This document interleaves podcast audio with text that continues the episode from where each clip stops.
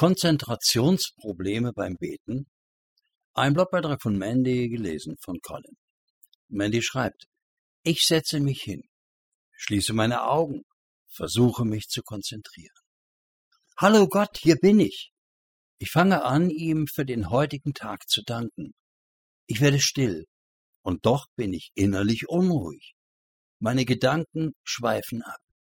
Mist, die Mail meines Kollegen habe ich noch immer nicht beantwortet. Das sollte ich gleich noch tun, will aber auch noch Zeit mit den Kindern verbringen. Nach einem kurzen Moment fällt mir wieder der Termin beim Zahnarzt ein, den ich heute hab sausen lassen, ohne abzusagen. Ob der das noch auf dem Schirm hat, wenn ich das nächste Mal um einen Termin bitte? Oder soll ich jetzt gleich noch anrufen, um mich zu entschuldigen? Aber jetzt erstmal zurück zu Gott. Ich bitte ihn um Hilfe für meine Situation, die mir gerade Schwierigkeiten bereitet. Ja, eine, maximal zwei Minuten vergehen. Oder waren es doch nur 40 Sekunden? Mist, dem Nachbarn habe ich noch immer nicht seine mir geliehene Heckenschere wiedergebracht.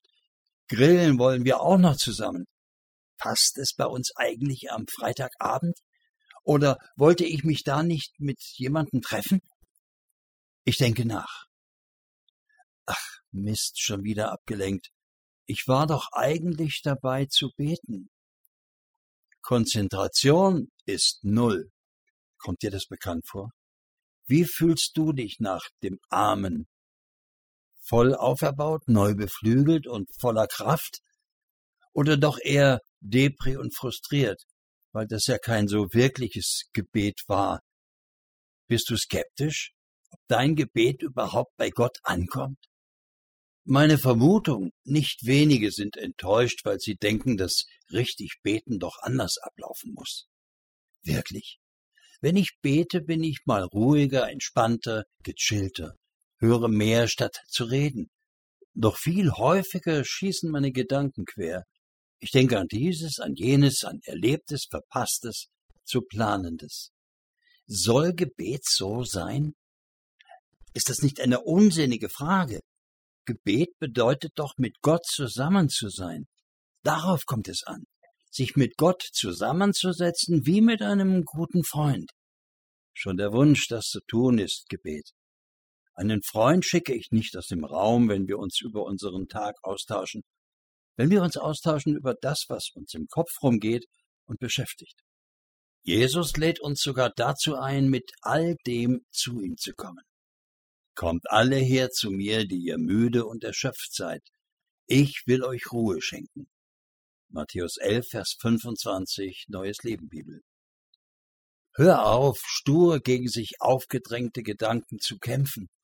Denk sie durch, mit Gott zusammen. Lass ihn daran teilhaben. Ihm kommt es nicht auf die passenden Worte an, sondern auf deine innere Haltung. Lehn dich zurück und mach dich frei vom frommen Druck. Wo der Geist des Herrn ist, da ist die Freiheit. 2. Korinther 3, Vers 17. Nicht umsonst haben wir im Heiligen Geist einen Helfer an unserer Seite, der uns hin und wieder auch mal unter die Arme greift. Dabei hilft uns der Heilige Geist in all unseren Schwächen und Nöten. Wissen wir doch nicht einmal, wie wir beten sollen, damit es Gott gefällt. Deshalb tritt der Heilige Geist Gottes für uns ein er bittet für uns mit einem Seufzen, wie es sich nicht in Worte fassen lässt. Römer 8, Vers 26.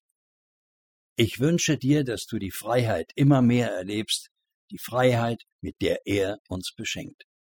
Alles Liebe, deine Mandy. Danke, Mandy.